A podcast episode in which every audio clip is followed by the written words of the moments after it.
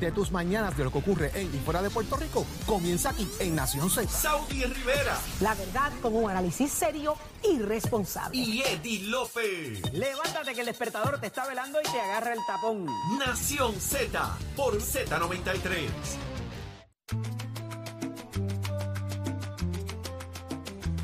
Continuamos en Nación Z por Z93, la emisora oficial del Día Nacional de la Salsa. Tengo a Jorge Suárez contentísimo. Nos quiere invitar a pasear. Nos quiere llevar a pasear. Mira, sacando, estoy regalando Llevan- cinco minutos. llevándonos a pasear como si. Ah, Cinco, achero. ¿ah?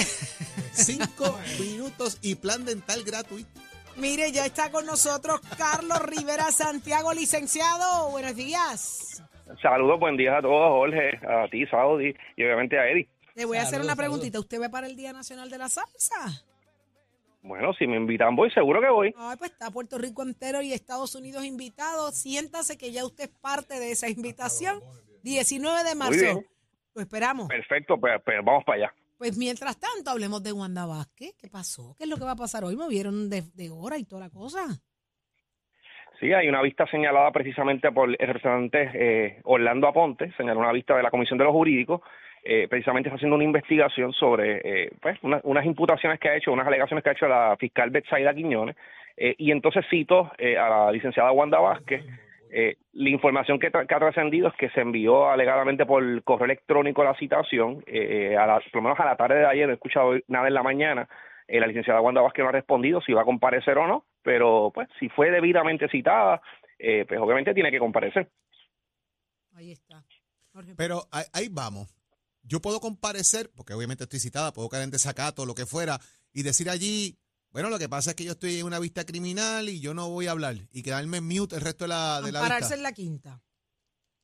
Bueno, eh, eso es algo que sí pudiese hacer. Eh, obviamente una vez uno es citado, eh, igual pasa en los casos criminales, cuando un fiscal cita a un testigo o cita a, una- a un imputado inclusive de, de delito, eh, la persona tiene el deber, que de una citación oficial tiene el deber de comparecer y la persona puede plantear ahí entonces los derechos que le puedan asistir, alguna defensa de que no voy a autoincriminarme, eh, algún derecho constitucional o demás. Y, y, y como menciono, lo importante es que la persona cumpla con esa orden de precisamente de que comparezca y luego entonces levanta la defensa que entienda. ¿Qué Eh, que privilegios? en el caso de- ahí- ahí a, eso quería llegar, Carlos. Eh, ¿A qué privilegios ella pudiera eh, levantar para propósitos de no contestar las preguntas de la comisión? Bueno, lo primero que ella puede levantar es que es de conocimiento público que hay dos investigaciones criminales donde la tienen a ella como posible sospechosa eh, o por lo menos como persona de interés en investigaciones criminales y que todo lo que ella pueda declarar va y podrá ser utilizado en su contra y ella tiene un derecho constitucional a precisamente a no hacer ningún tipo de declaración eh, y que es el Estado quien tiene que probarlo. Así que amparándose en eso y en la quinta enmienda, cualquier que precisamente lo que protege es que uno, ¿verdad?, no, no se autoincrimine o de información en una investigación criminal, pudiese ampararse en eso para no contestar las preguntas. ¿Es lo correcto quedarme ahí en mute? Porque fíjate, aquí, Bueno, digo, parto de la siguiente premisa, eh, Carlos. Aquí lo que está buscando la comisión es establecer si en el Departamento de Justicia, cuando ella estuvo, posteriormente o, o antes o lo que fuera, hay una intromisión indebida y se están eh, alargando los casos porque alguien llama, porque pasa algo, más allá de establecer un punto de resolver un caso, que eso no le corresponde a la legislatura de Puerto Rico, es establecer si los procesos se están llevando bien o no. ¿Eso incide en su caso criminal? Sí, puede incidir obviamente eh, en el caso criminal y lo otro es que yo creo que la investigación, lo que está haciendo la vista, eh, primeramente uno no, uno no cita a la persona sospechosa de delito de primera mano. Esa es la última persona que en todo caso uno cita y a veces ni es necesario citarlo si tenemos toda la evidencia para probar contra esa persona. O sea, lo primero que yo hubiese hecho si estuviese en la vista eh, de la Comisión de los Jurídicos es citar precisamente al personal de la oficina de, de- de- la fiscal general, porque esto, esto fueron determinaciones, según se alega por la por la fiscal, de, la fiscal Besaida Quiñones, de la alegada fiscal general Olga Castellón. Pues ahí había un personal ahí habían unas ayudantes, ahí estaba la propia Olga Castellón, o sea, uno cita a todas las personas, recopila toda la evidencia y una vez tiene toda la evidencia en la mano, entonces confronta en todo caso con esa evidencia con la licenciada Wanda Vázquez. Carlos, Pero- yo tenía esa misma de- interrogante ayer eh, y el representante Orlando Aponte ayer en el programa de televisión eh, pues abordó el asunto y dijo que ya ellos habían hecho ese esa labor, que tienen documentos y tienen otro tipo de prueba con la cual confrontarían a la gobernadora Wanda Vázquez eh, y obviamente eh, queda por, eh, por traer a la fiscal, a la que era jefa de fiscales en ese momento, eh, se me escapa el nombre, que está en el destaque federal. Olga, Olga Castellón. Castellón es la que quedaría fuera de ese juego, que entiendo que para sentar las bases para la secretaria de Justicia, entonces secretaria de Justicia, luego gobernadora, debió haber ocurrido eso primero, pero ellos entienden que hay una complejidad adicional por razón de, de, de esa situación. Eh, Como, ajá. Como norma general, los acusados, los imputados de delitos no son entrevistados. O sea, uno monta el caso y no necesariamente el acusado, porque precisamente, ¿qué va a hacer? ¿Por qué uno no cita normalmente al acusado? Porque como norma general, el acusado, el imputado de delito nunca va a declarar. Se va a amparar siempre en la quinta enmienda, nunca declara. Por consiguiente, el fiscal o la persona que está haciendo la investigación tiene que montar ese caso, tiene que tener todo el caso listo con pruebas distintas, independientes de las que pueda dar el, el propio imputado de delito. Así que lo que yo pensaría es que yo hubiese citado a la Castelloña y hubiese tenido toda la información de todas las demás personas, toda la documentación, y al final a lo mejor no es ni necesario, más allá de darle quizás la oportunidad si quiere la persona imputada de delito expresarse, no es ni necesario citar a esa persona y con la evidencia que recopile referirla a las autoridades pertinentes que ese es el otro asunto. La Cámara no tiene potestad ninguna para procesar a nadie. Tendría que referirlo al FEI. No, es referido, eso es lo único que hace la Cámara, Y, y- referido. y ya, correcto. Y ya el FEI tiene el caso. Así que Exacto. también en ese punto es académico también, porque ya ¿qué va a hacer? Va a hacer un re- otro lo tanto, referido esto, es del, una, vi- del- esto es una vista política en vez de una vista entonces que tenga algún señalamiento un win, un final. win para, yo creo que para la Cámara de Representantes, Jorge, sería tenerla ella diciendo yo eh, solicito el privilegio de la quinta, que la quinta enmienda me confiere. Eso ya sería Correcto. una ganancia política para procesos Pero de- automáticamente de lo que deja pasar. entrever ahí es que yo No tengo, yo nada, tengo algo pero- que ocultar y estoy pidiendo la quinta enmienda. Claro, claro. Y entonces ahí Correcto. deja el, el marco de la especulación. Que diga eso para récord. Exacto. Deja el marco de la especulación No abierta malamente entonces ahí. Cor- correcto, no tiene ningún efecto jurídico, no tiene ninguno. Es más un efecto político que ellos pudiesen utilizar, pero jurídico no, porque ya el FEI tiene jurisdicción y está trabajando con esa investigación. Y, y- todo lo contrario, eh, aquí lo que pudiese ocurrir, porque los abogados de defensa de Wanda Vázquez y los demás pudiesen pedir también la información. Y, y es como todo caso, en un caso donde un testigo es entrevistado en más de una ocasión, es poco probable que haya dicho lo mismo en todas. Siempre hay algún tipo de incongruencia, en eso los abogados de defensa son muy hábiles, buscan a verla donde digo, digo Diego, di- dijo, digo, y, y comienzan ¿verdad? con este juego de palabras. Esto es Así que un- si estos testigos, si estos testigos declararon también en la Cámara y declararon en el FEI y declaran en justicia, pues a más declaraciones, más incongruencias. Así que también estos casos, este, este caso de en la vista particularmente, lo que puede hacer es perjudicar las otras investigaciones. ¿Y dónde queda entonces eh, lo que ha dicho la fiscal Betsaida, Corre, eh, Betsaida Quiñones? Eh, Se corrobora, quedaría como, ¿verdad? Que se extralimitó quizás, eh, ¿verdad? Ella, ella pudiera también eh, tener algún tipo de responsabilidad en ese, en ese asunto. Definitivo, o sea, eh, aquí las alegaciones, todas, aquí este caso definitivamente va a tener unas distintas eh, tonalidades en el sentido de que si se alega- lo que alega la, fiscal es correcto, va a haber una, puede haber una, eh, puede haber una, va a haber unas consecuencias o debería haber unas consecuencias criminales contra los funcionarios, pero si de igual manera la fiscal la información que está dando no es correcta, no es falsa, pudiese tener unas consecuencias a nivel administrativo o si de información bajo juramento que no es cierta, pues comete también el delito de perjurio. Esto es como una investigación que voy a hacer un referido con copia a mí mismo para que me sigan investigando, porque es que no, no tiene sentido al final del día. Ella misma ¿verdad? se tiró, exacto. ¿sabes? Entonces, ¿qué, qué papel tengo que puede probar bajo? Y, y esto lo planteo para hacerte otra pregunta después, Carlos, pero si yo soy el supervisor y se están dando cosas bajo mi supervisión y yo no tengo conocimiento, ¿pudiese probarse entonces eso? ¿O es tratar de probar que ella tenía conocimiento de que estos sucesos que se alegan se daban? Es más serio, porque si tú eres el eh, supervisado, tú también tienes una, una obligación de haberlo denunciado, no esperar que pasaran tres años exacto. para Pero, denunciarlo. Recu-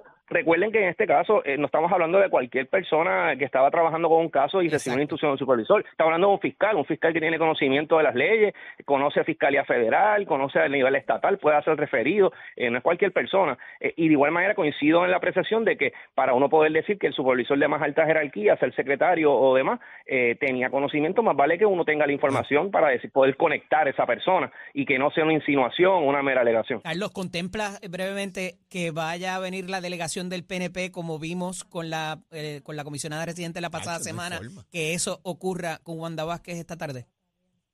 Pues yo no creo que eso vaya a ocurrir eh, y esto es mi este- y esta es mi apreciación. Eh, la diferencia de, de la citación de Wanda Vázquez a la de la, eh, señora la señora Jennifer González como comisionada residente es que ella compareció Jennifer eh, Gon- González compareció como vicepresidenta del partido. Eh, así que había un asunto ya eh, político ¿verdad? De, por el más, más fuerte de por el medio eh, y había una y ¿verdad? y todo lo que ocurrió de los nombres y las personas de, los, de esa actividad privada Wanda no está en la papeleta Wanda olvídate de eso, correcto así, así que yo así que no hay ese elemento político para de alguna manera haya, vaya a ocurrir lo mismo del árbol caído todo el mundo hace leña. me, puedo, me, puede, me, puede, me puede equivocar, pero eso es mi, apreciación de que no creo que ocurra eso. eso no va a pasar. Carlos, gracias por estar con nosotros acá en el hermano. Licenciado, muchísimas gracias. Siempre a la orden. Buen día a todos. Un abrazo. Buen día. Un abrazo. Lo escuchó aquí, él es el licenciado Carlos Rivera Santiago, el abogado de acá de nosotros de Nación Secretario del Trabajo. Secretario, ex secretario del Trabajo. Y ya está con nosotros José Cheito Rivera, el representante. Muy buenos días, representante. Buenos días, ahí. Buenos días, Jorge. Buenos días, Eddie. Buenos días a todo el público. Qué bueno que está con nosotros. Ayer hubo una vista de lo más interesante. ¿Qué está pasando con los Airbnb? ¿Qué es lo que se pretende ahora? Pues mira, estamos tratando de crear, como se ha creado en otras partes del mundo, eh, un marco regulatorio, ¿verdad? Donde todos los, donde permita a la industria crecer eh, sin afectar otras partes de la sociedad puertorriqueña. Eh, ayer hubo seis deponentes, donde, bueno, durante todo el día hubo once deponentes. Eh, hubo un panel en la mañana donde estaba eh, eh, representado por el BNB, eh, había gente representando comunidades, profesor el profesor Bartolomé de la Universidad de Planificación de la Universidad de Puerto Rico, estuvo en la tarde OCPE, Junta de Planificación, todos buscando soluciones para que todas estas uh, short-term rentals puedan estar bajo la supervisión de, de, la compañía de turismo en una manera uniforme, que aporten, ¿verdad?, lo que deben aportar al fisco y que no hayan short-term rental fuera eh, de la visibilidad de, de, la compañía de turismo para entonces poder reglamentar bien el asunto. Representante, ¿qué es lo que está mal que pues tenemos que corregir? Para, para que tengas una idea, eh, hay solamente 5.400 y pico de, de, de short-term rental inscritos en el departamento, en la compañía de turismo, cuando la Asociación de Hoteles y Turismo estima que ya van por encima de 25.000. ¿Se ven eh, obligados eh, por ley a registrarse y hacer ese, hacer ese trámite? Eso, eso, es, eso es lo que estamos tratando de lograr con esta legislación. Una de las cosas que pide es que se registren como un número de participantes dentro del departamento. La premisa no están viendo ninguna ley ahora mismo esas personas. No, no, no, no, lo que pasa es que no hay un marco regulatorio, eh, eh, básicamente. este eh, Lo que sí, donde por sí podrían estar pidiendo la ley es que estén operando y no estén remitiendo el 7% de room tax que se supone que tengan que emitir, ¿verdad?, a, la, a la compañía de turismo. Porque si estás dentro de una plataforma, ya sea este, VRBO, uh, Join a Join o, Airbnb, ellos mismos someten el 7% una vez colectan el, el cobro de la, de la, de la propiedad eh, pero si estás por fuera, pues entonces tenemos que confiar en la buena fe de que vayan a, detrás de los que están fuera de las plataformas, correcto, porque las plataformas tienen sus propias regulaciones y bastante regulados que son. Por supuesto, vamos detrás de los que están fuera de las plataformas, de los que están alquilando ilegalmente y de los que no están remitiendo su room tax. Además de eso, de los que, ¿verdad? Nosotros no tenemos visibilidad de la calidad del producto que ellos están ofreciendo y eso va en contra de la oferta eh, de, país, ¿verdad? Pero es fácil identificarlo, ¿no? porque para ser alquilados, para ser alquilados tienen que promoverse, tienen que promocionarse. No, no es tan, por eso, pero no es tan fácil porque es que el la compañía de turismo no tiene el personal necesario para hacerlo eh, la, lo que ayer nos dijeron en una en la vista pública que tenían un auditor para las cinco mil y pico de propiedades que están registradas. O sea que, que es bien difícil. Eh, por eso es que tenemos que hacer un caso para poder operarlo entre todas. Una pregunta, y esto es lo que yo siempre me hago la misma pregunta. ¿Por qué tienen que ir a fiscalizar a los que ya están registrados, que están cumpliendo? Bueno, porque hay una hay unos estándares mínimos de calidad de producto que también hay que cumplir. Pero no es, eh, más fácil, no es más fácil fiscalizar y fastidiar, y perdone la expresión, pero es que usted sabe, si me conoce, sabe cómo soy. Eh, es más fácil fastidiar al que cumple, al que se registra, al que cumple con permisología, porque ya hay un registro y está fácil sentarse frente a una computadora que irse a la calle a buscar y a tocar puertas y decirle, usted tiene un, un cuarto aquí short terms porque yo veo que siempre la fiscalización y las normas y las reglas y, la, y, la, el cuestionamiento siempre es al que está en cumplimiento, el que está registrado en una computadora, el que tiene permiso. Es bien fácil así. ¿Y, por qué es así?